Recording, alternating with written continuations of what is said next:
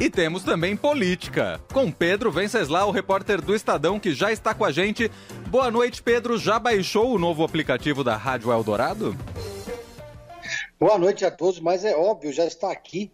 Eu tive que limpar alguns aplicativos, que meu celular estava com muita, muita coisa. Hoje, até para ir no restaurante, você precisa de carry code, né? Verdade. mas eu separei lá o espaço nobilíssimo para o meu aplicativo. Tirou o Candy Crush, né? Pelo menos, né, Pedro? é óbvio, né?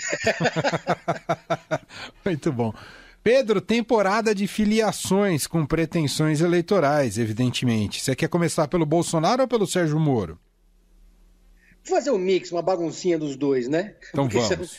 Os, tudo vai acontecer essa semana. Na quinta-feira tem o um anúncio da filiação do Sérgio Moro ao Podemos.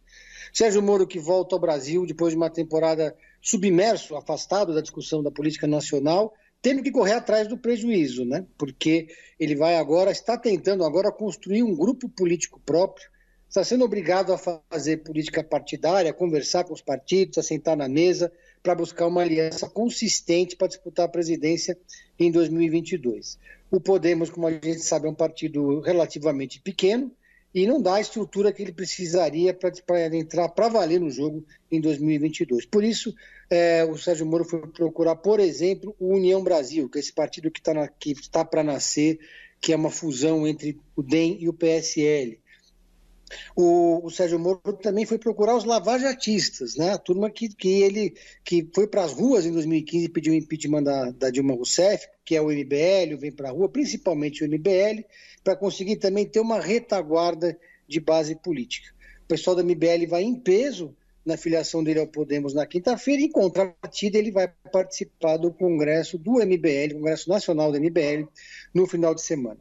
E assim o Moro dá a sua largada para 2022. Ele tem um estilo peculiar de fazer política, né? Ele é muito discreto, muito contido e, e muito individualista, segundo seus aliados, né? Ele não é de compartilhar muito suas, suas, suas estratégias políticas, nem mesmo com o pessoal do próprio Podemos.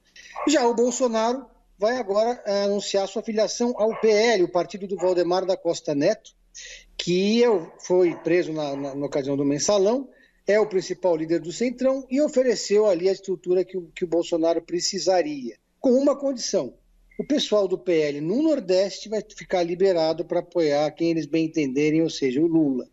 Eles vão, vai, vai ser aquela salada política que vai ser o PL em 2022. Um partido maior do que foi o PSL em 2018, ou seja, o Bolsonaro agora vai ter tempo de televisão, vai ter dinheiro, vai ter estrutura e vai ter o Centrão supostamente trabalhando por ele nessa nova configuração desse novo Bolsonaro, que não tem absolutamente nada a ver com aquele da última eleição presidencial. Né?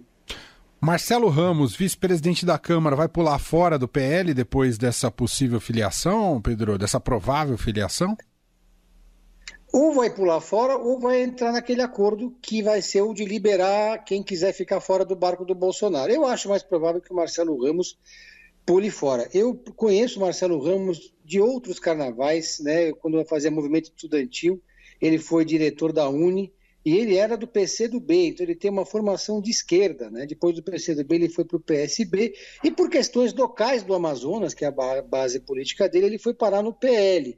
Mas ele é um, um opositor ferrenho do Jair Bolsonaro desde o do início e assumiu essa posição estratégica de vice-presidente da Câmara, o que deu a ele muita visibilidade e projeção para bater no Bolsonaro. É muito difícil que ele continue no partido nessas condições. Não, mas, e deve, devem ter outras é, defecções ali no PL, né? Mesmo, mesmo se o partido liberar é, os seus deputados para apoiarem quem eles quiserem em 2022, Lá no Nordeste, o Lula é muito forte. O pragmatismo do Centrão sempre fala mais alto. Então, acho que vai ter muita gente mudando de barco, viu? É, vamos acompanhar esses movimentos, tanto de aglutinação quanto de dispersão, que acabam ocorrendo quando você tem uma figura como essa, como o presidente Jair Bolsonaro, entrando no partido.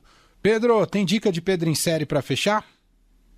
Eu segui a sua, o seu conselho, já estou assistindo aqui, estou maratonando Narcos México, a nova temporada. Ah, oh, que legal. Que, que tem dois episódios que foram dirigidos pelo Wagner Moura, que fez, se não me engano, antes do Marighella, ou foi depois? Agora eu fiquei na dúvida, porque o Marighella tem um tempão que está na lata esperando para estrear, né? É.